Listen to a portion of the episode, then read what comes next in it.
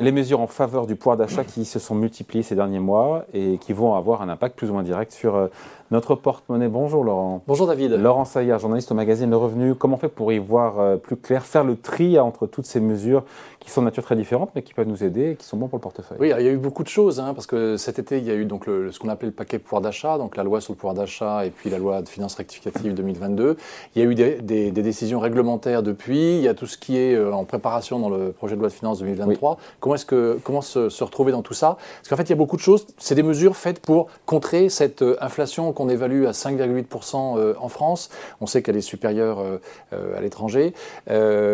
Alors, il y a un sujet sur lequel déjà on est directement concerné parce qu'on ne peut pas en profiter. C'est euh, la remise de 30 centimes mmh, mmh. Euh, par litre de carburant à la pompe euh, et parce qu'en en fait elle expire à la fin du mois d'octobre. Mmh. donc on espère que... Enfin, elle est réduite. Elle, elle est pas... et, alors elle va être, elle expire sous la forme de 30 centimes, elle va être réduite effectivement oui. donc jusqu'à la fin de l'année sur les deux derniers mois à 10 centimes et après c'est Alors il y, a, il y, a, aussi dans le cas de Total, du réseau Total Énergie une petite aide oui. supplémentaire de 20 centimes. Peut-être que celle-là sera un peu prolongée, mais euh, voilà, c'est disons une première, euh, première mesure qu'il euh, qu faut utiliser tout de suite dès que ce sera possible. Côté revenu, et, oui. Et dans le même ordre d'idée d'ailleurs, puisqu'on parle de, de, de, de, voilà, dans le même ordre d'idée sur l'énergie, il y a une mesure qui elle s'applique au 1er janvier qui va limiter la hausse du tarif réglementé du gaz et l'électricité à 15% au lieu d'une hausse oui. de marché qui est à peu près d'un peu plus de 100%. Oui, je crois que c'est 120, 125%. Du côté des revenus du travail, qu'est-ce qu'on a à se mettre sous la dent? Alors, il y a aussi des choses, effectivement. Alors, il y a notamment euh, le déblocage anticipé possible de l'épargne salariale avant la fin de l'année sur un montant de 10 000 euros exonéré d'impôt sur le revenu euh, après prélèvements sociaux sur les gains éventuels. Euh, là, il faut faire quand même quelques petites précisions. D'abord, c'est pas possible pour tout le monde. Il faut qu'il y ait un dispositif de participation et ou dans l'entreprise. Donc, les autres entreprises n'y ont pas accès. Euh, ça peut pas être sur des plans d'épargne retraite euh, entreprise, par exemple. Il faut que ce soit vraiment dans le cadre d'un dispositif euh, donc de participation ou d'intéressement. concrètement, en fait, c'est un, un, dispositif qui doit en plus être fait sur des sommes qui ont été versées avant 2022. Hein. C'est antérieur à, au 1er janvier 2022. Mais néanmoins, ça peut, pour ceux qui remplissent toutes les conditions, permettre d'avoir, avec une exonération d'impôt sur le revenu, oui. un montant de 10 000 euros qui, qui, est plus rapidement disponible, parce que vous savez que normalement ces sommes sont, sont, doivent être immobilisées au minimum 5 ans. Alors, Après, il y a une prime, il y a aussi la, la fameuse prime Macron qui change un PV, peu de nom. C'est la PPV. La, qui s'appelle la, la, prime, prime de, partage, partage de la, de valeur. Ouais, Finalement, ouais. c'est plus explicite, effectivement. Euh, alors, elle revient sous une, une nouvelle forme, euh, et en l'occurrence d'ailleurs, euh, jusqu'à la fin de l'année 2023. Euh, alors, bien sûr, il faut que ce soit une, une décision hein, de, de l'employeur. Là aussi, il y a une exonération euh, d'impôt sur le revenu et de cotisation dans la limite de 3 000 euros, éventuellement 6 000 euros s'il y a un accord d'intéressement ou de participation. Mais il y a un gros bémol, c'est qu'en fait, euh, ça ne peut fonctionner que pour des bénéficiaires dont le revenu ne dépasse pas trois fois le SMIC. Et du coup, ça, ça peut créer en fait un blocage, parce qu'après, ça pose un problème de, de, traitement, on va dire, euh, égalitaire au sein de l'entreprise. Il y a ceux qui y ont accès, ceux qui n'y ont pas. Donc, est-ce qu'on verse une prime entièrement euh, taxée, enfin, fiscalisée par ailleurs? Voilà, c'est un petit bémol. Il y a aussi, alors, dans le même ordre d'idée, il y a l'exonération des heures supplémentaires d'impôt sur le revenu. Le plafond, en fait, passe de euh, 5 000 à 7 500 euros. Et euh, un autre dispositif euh, qui est la monétisation des RTT, c'est-à-dire pour ceux qui ne prennent, n'ont pas pu ou ne peuvent pas prendre leur RTT et souhaitent avoir un échange, une contrepartie financière, c'est possible. Il faut encore que bien sûr que l'employeur soit d'accord, mais euh, ce sera exonéré d'impôt sur le revenu dans cette limite du plafond de 7500 euros que je viens de mentionner.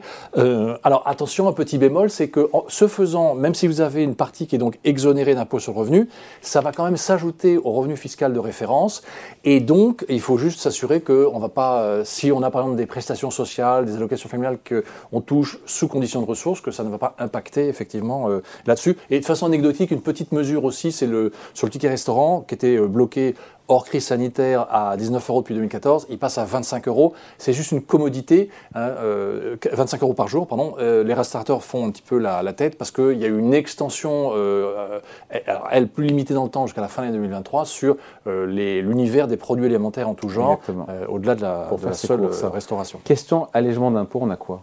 Alors, il y a déjà en fait, alors quelque chose de très important pour tous les ménages, c'est la revalorisation du, du barème, barème de l'impôt sur le revenu. L'an dernier, il n'était que de 1,4%. Et là, pour tenir compte de cette inflation évaluée à peu près à 5,8%, euh, va y avoir une revalorisation de 5,4% du barème. Concrètement, ça veut dire quoi? Ça veut dire que sur l'ensemble de vos revenus 2022, lorsque vous ferez votre déclaration euh, en 2023 pour un effet définitif par rapport à, l'avance que vous aurez faite sur le, avec le, prélèvement à la source, eh bien, vous aurez en fait un accompagnement. donc, ça veut dire, alors plusieurs cas de figure, à, salaire constant sur 2022. Les gens en général, c'est À salaire constant, ça veut dire que concrètement, vous allez économiser l'impôt que vous auriez payé si le barème n'avait pas bougé. Exemple, quelqu'un qui est au SMIC qui n'était pas imposable, euh, à salaire constant, il aurait payé 130 euros d'impôt et il serait devenu imposable sur le revenu.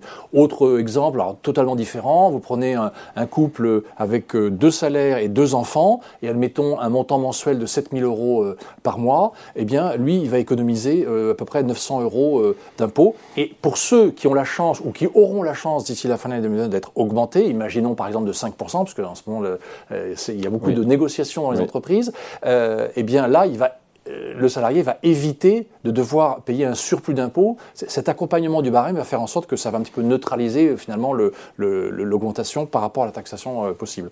Bon, on passe vite sur la redevance du visuel. Oui, donc 138 euros. Alors là, c'est tout de suite et pour tout le monde, y compris pour ceux qui payent encore la taxe d'habitation en 2022. Hein, c'est tout le monde. C'est une mesure donc votée cet été et donc elle disparaît pour tout le monde dès cette année.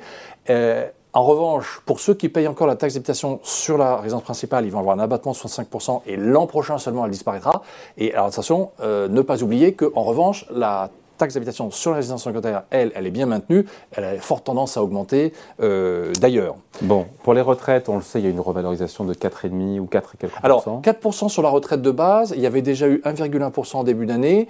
Et en plus, pour les salariés du privé dans les retraites complémentaires à euh, Carco, euh, ça, vient, ça va s'appliquer au 1er novembre. Il y aura en plus une revalorisation sur la partie retraite complémentaire de 5,12%. donc finalement, si vous prenez, si vous faites la somme des trois, ça fait quand même, là pour une fois, on va dire, le, les retraités sont, ne sont pas oublié. Hein, euh, Il reste le taux d'usure qui a été revu euh, à la hausse. Oui, et euh, effectivement, alors là, c'est Bon, pour le crédit à la consommation, c'est aussi pour le crédit immobilier. Ça va débloquer un certain nombre de, de dossiers. Ça permet de relever un petit peu le plafond. Alors, le taux d'usure, c'est quoi? La banque de la banque de France le fixe. Et en fait, les banques ne peuvent pas faire de crédit si le taux auquel elles arrivent, il faut qu'on inclue tout, hein, les frais de dossier, euh, euh, l'assurance emprunteur, etc., dépasse ce fameux taux d'usure. Donc la Banque de France l'a relevé au 1er octobre. Bon, c'est transitoire parce que pendant ce temps-là, les taux d'intérêt, eux, ils continuent à monter, euh, mais ça peut donner un peu d'oxygène, notamment à des jeunes ménages qui étaient sur un dossier qui a été mécaniquement bloqué à cause de ça. Bon, conclusion bah, Conclusion, tout est bon à prendre. C'est vrai conclusion, il faut lire le magazine mesures. Hein. voilà, il y a une, vous lisez le dossier qu'on, qu'on fait cette semaine dans le revenu hebdo pour voir tout le détail, euh, mais bah, c'est toujours bon à prendre. Euh, euh, voilà, ça fait par-ci par-là des choses qui aident quand même globalement à, combattre, à soutenir le pouvoir d'achat et combattre l'inflation. on voit, la, on voit le, la, première page, la couverture du revenu hebdo de cette semaine. Oui, alors bah, le mondial, le mondial les valeurs les plus rentables dans la voiture. Hein, donc forcément un, grand dossier sur les, les valeurs. C'est la une de cette semaine. Voilà, c'est et puis on revient aussi parce qu'on a lancé une série. je vous en avais parlé. donc on va les faire une par une en petite éclairage pédagogique sur qu'est-ce que c'est que les cryptoactifs. On commence par le Bitcoin qui est vraiment la plus, la plus connue euh, d'entre elles. On revient donc sur les, on refait un petit point sur qu'on vient de faire ensemble sur le, sur le pouvoir d'achat.